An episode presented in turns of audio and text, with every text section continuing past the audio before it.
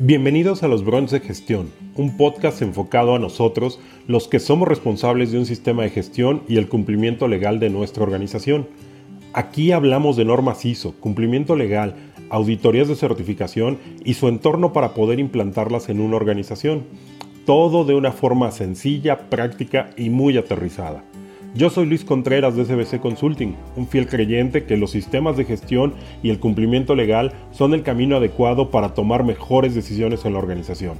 Así que prepárate para disfrutar el brunch y empezamos. Muy buenos días, muy buenas tardes o muy buenas noches, dependiendo a qué, en qué horario estés escuchando este capítulo. Te doy la más cordial bienvenida y quiero darle la bienvenida también a nuestros integrantes de la tribu de gestión. Todos aquellos que nos dedicamos a la implantación de sistemas de gestión, que nos dedicamos al cumplimiento normativo, al cumplimiento legal, te doy la más cordial bienvenida. Yo sé que tú vas a compartir con nosotros este podcast. Mi nombre es Luis Contreras de SBC Strategic Business Consulting y el día de hoy vamos a tocar el tema de la NOM 018 la NOM 018 de la Secretaría del Trabajo y Previsión Social del año 2015. Esa norma que nos habla del sistema armonizado para la identificación y comunicación de peligros y riesgos por sustancias químicas peligrosas en los centros de trabajo. Primero que nada te quiero compartir el por qué elegir la NOM 018 para un tema del podcast. Y es el hecho de que en la mayor parte de las organizaciones y me atrevo a decir que casi en todas las organizaciones contamos con sustancias químicas peligrosas. Sin embargo, no en todas las organizaciones sabemos cómo tratarlas, cómo atenderlas y por supuesto mucho menos llevar a cabo el cumplimiento de esta norma. Es por eso que de ahí salta la atención del por qué vamos a tratar esta norma. Sin embargo, la quiero ver, la quiero perfilar desde el lado de la gestión, es decir, vamos a hablar de los errores que cometemos al momento de la gestión para poder implantar esta norma. Es decir, no me voy a meter mucho en la parte de la señalización, no me voy a meter mucho en cuáles son los códigos que tenemos que contemplar, ya que esto ya está definido en la norma. La norma ya viene eh, definido cuáles son los, los símbolos que tenemos que utilizar para ese sistema armonizado. Me quiero meter más en cuestiones de la gestión para implantar este sistema. Y cuando hablamos de la NOM 018, de este sistema armonizado, lo primero que nos encontramos es de que eh, esta NOM, dentro de las obligaciones patronales, lo primero que nos pide es que tiene que contar con un sistema armonizado implementado.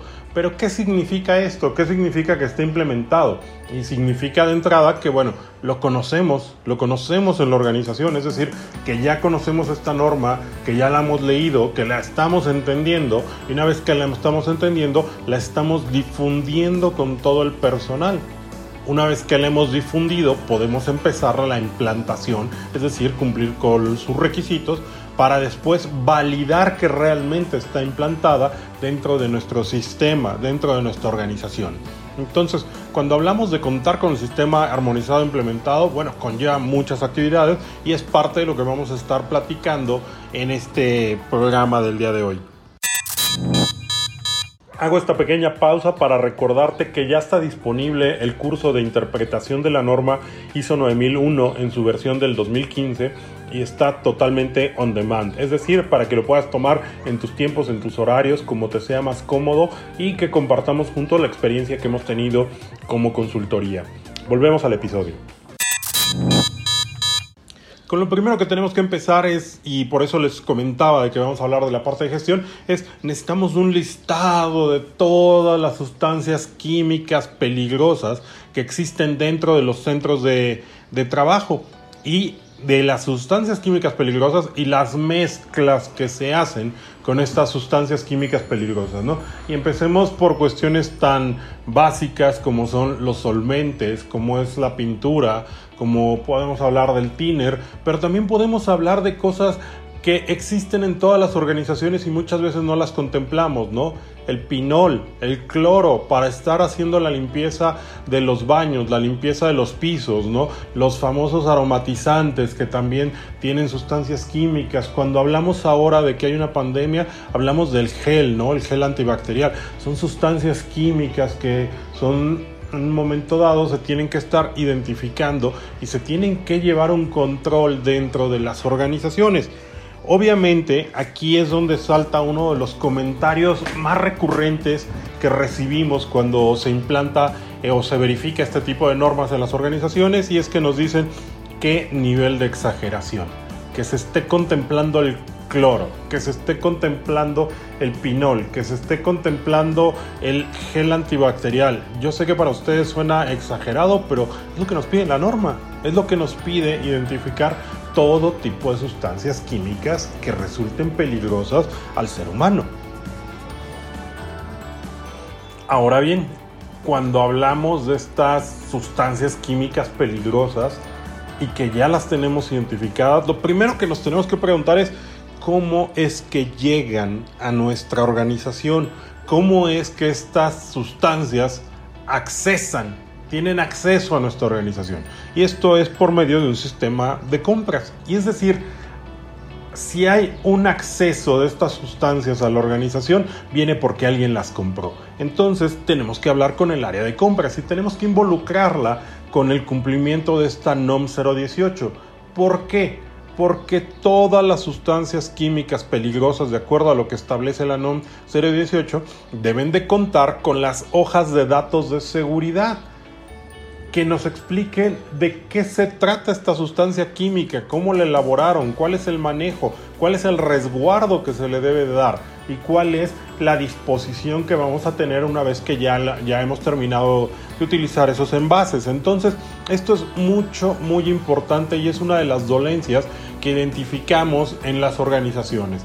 Esa dolencia es porque normalmente tenemos un área de compras que se dedica a comprar estos insumos, pero que jamás verifica cuál es el estado de estas hojas de datos de seguridad. Es más, normalmente desconocen la existencia de estas hojas de datos. Quiero compartirles que en alguna organización lo que observamos es que, digamos, compraban el cloro lo compraban con cierto proveedor y obviamente el área de compras haciendo su labor de buscar economías, de buscar ahorros dentro de la organización, lo que se les hizo fácil fue pues empecemos a comprar este producto, pero lo empecemos a comprar ya al por mayor, ¿no? Ya simplemente lo estamos buscando que me lo vendan por galón alguien, algún proveedor me lo estará vendiendo y ya no tengo que comprar o ya no tengo que pagar esos envases en los cuales ya vienen etiquetados y vienen eh, expresamente fabricados para que puedan manejar este tipo de producto. Entonces, pues simplemente llega el galón y las personas de limpieza lo que hacen es estarlo repartiendo en distintos envases. Desde ahí nos damos cuenta que el área de compras pues no está, eh, no está involucrada, ¿no? De hecho, en alguna ocasión cuando hicimos referencia al área de compras nos dicen sí, pero por, porque lo compremos y que venga en envases etiquetados nos va a salir más caro. Claro que te va a salir más caro el que lo tengas ya en estos envases etiquetados, pero es por una razón, por una razón de seguridad. Créannos que nos va a salir muchísimo más caro que haya un accidente por no contar con ese tipo de etiquetas por no contar con ese tipo de envasado, por no contar con esas hojas de datos de seguridad. ¿no? Entonces, la primera reflexión que les quiero dejar con respecto a la relación de, con el área de compras y las hojas de datos de seguridad es que muchas veces lo barato nos sale caro. Tenemos que contemplar esa cuestión para el concepto de seguridad de nuestras instalaciones, seguridad de nuestro personal.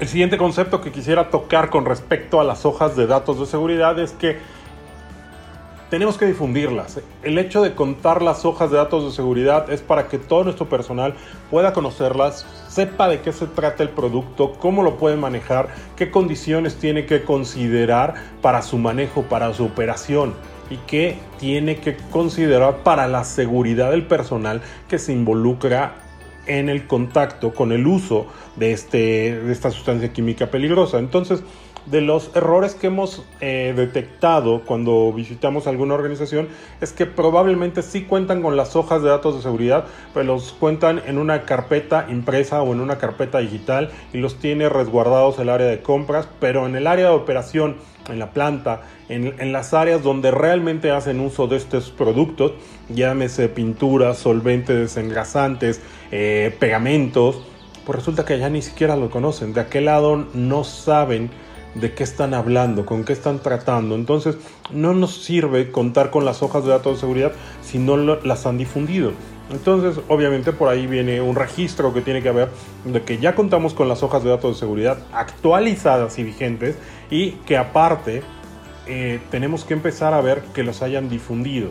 Quiero hacer un, regresarme un poco a lo que habíamos comentado con la relación del área de compras que no mencioné, y es que las hojas de datos de seguridad tienen que estar vigentes, y estas estar vigentes implica que tú tienes que estar en contacto continuo con el proveedor para solicitarle la hoja de datos que sea la vigente. Cada que hagamos una compra tendremos que solicitarlo.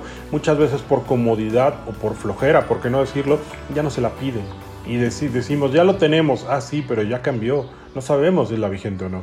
Entonces, eso también pudiera ser un parámetro para decidir con qué proveedores podemos trabajar para la adquisición de este tipo de sustancias químicas peligrosas, de este tipo de productos.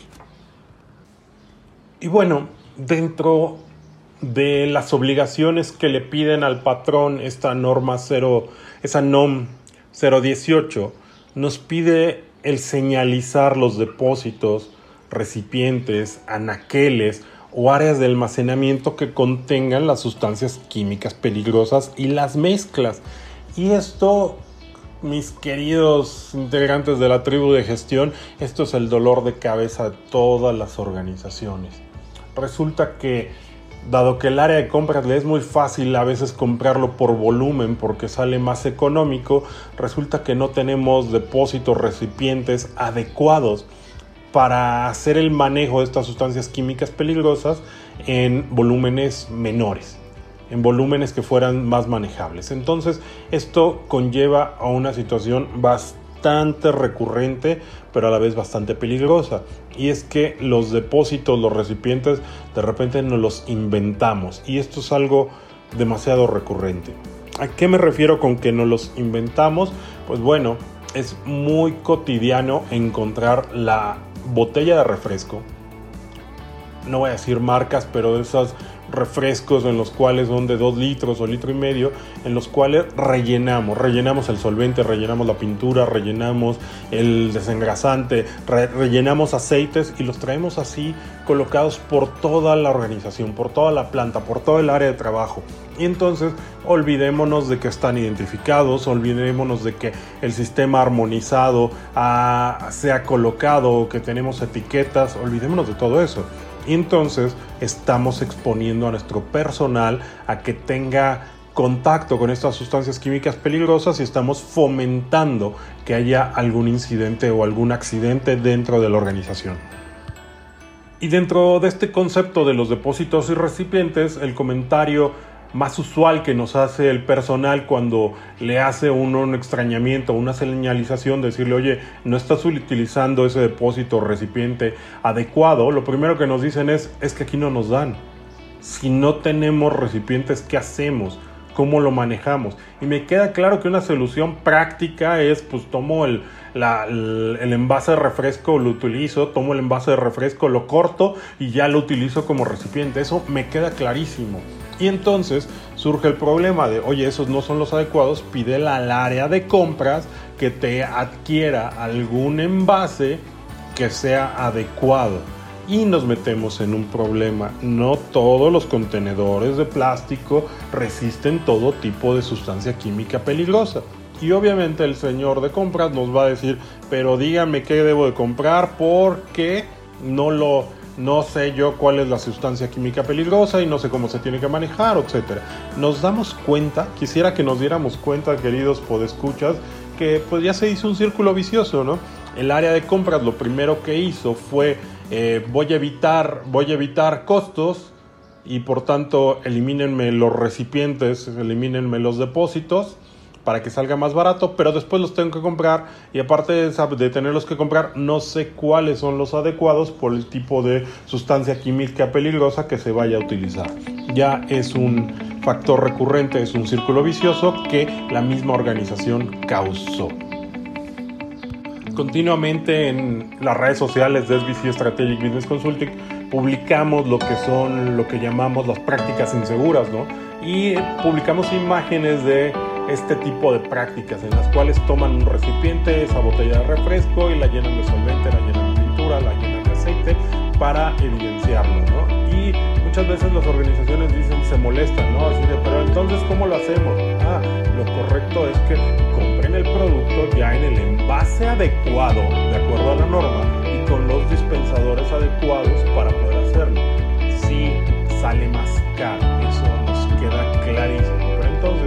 donde el área de compras tiene que hablar con su proveedor y decirle, oye, necesito que me lo des en cantidades o volúmenes mayores, pero también me des los recipientes puede utilizar mi personal para poder tener un beneficio, ¿no? Y entonces ahora sí tenemos ahorro, estamos cumpliendo las normas. Entonces esto muchas veces nuevamente nos dicen, qué exagerado, es exagerado, estamos cumpliendo la norma. Y si te resulta exagerado